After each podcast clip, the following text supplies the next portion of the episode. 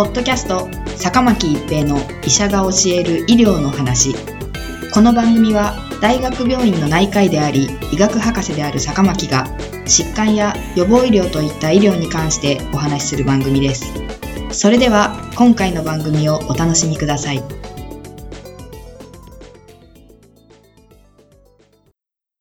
皆さんこんにちは。坂巻一平です。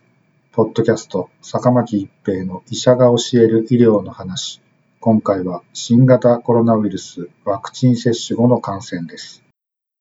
日本でもワクチン接種が進んでいますが、ワクチン接種が進んでいる米国で新型コロナウイルス SARS コロナウイルス2の感染が広がっています。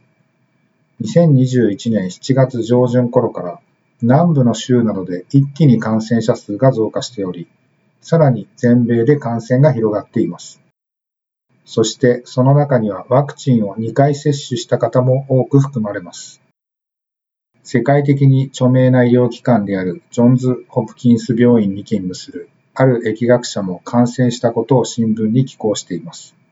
ワクチン接種者のみ15人が参加したディナーパーティーに出席し、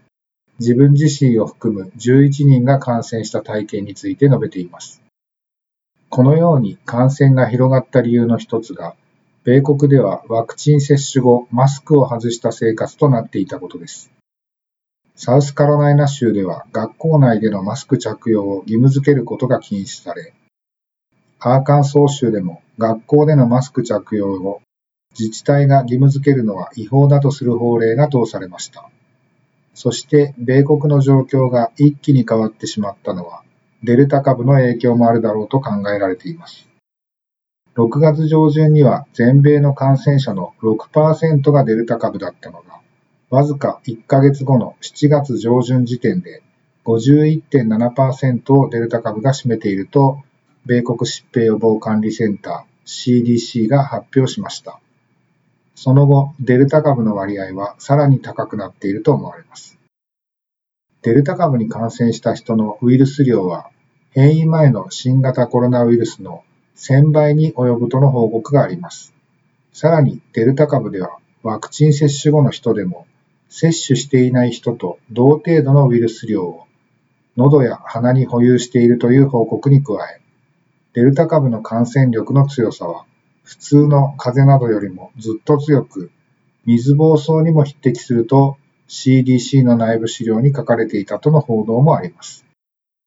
つまり、ワクチン接種をした人は非接種者に比べればリスクは低いものの、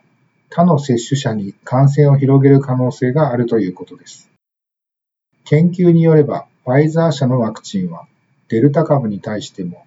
7から8割程度の有効性を持つはずでしたが、このデータはマスクの着用率が高い時期に収集されたもので、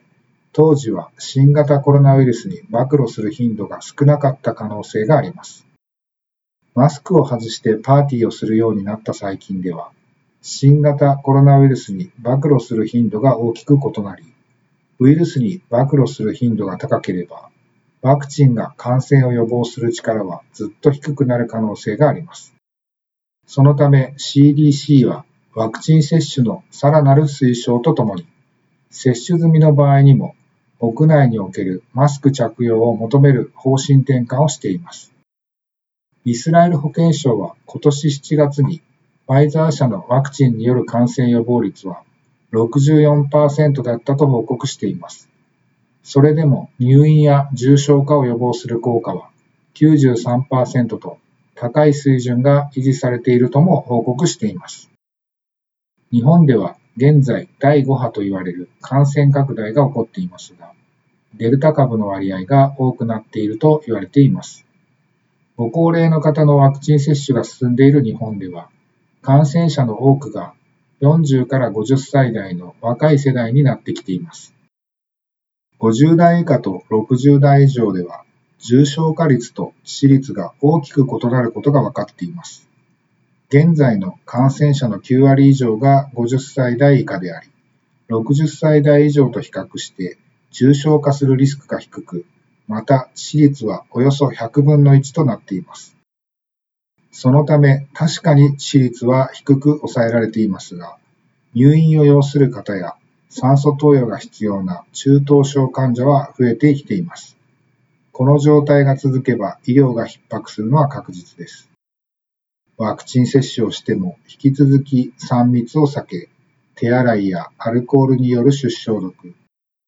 そして何よりもマスクを着用していただくことが重要です。ポッドキャスト、坂巻一平の医者が教える医療の話。今回は新型コロナウイルスワクチン接種後の感染でした。ありがとうございました。ポッドキャスト坂巻一平の医者が教える医療の話。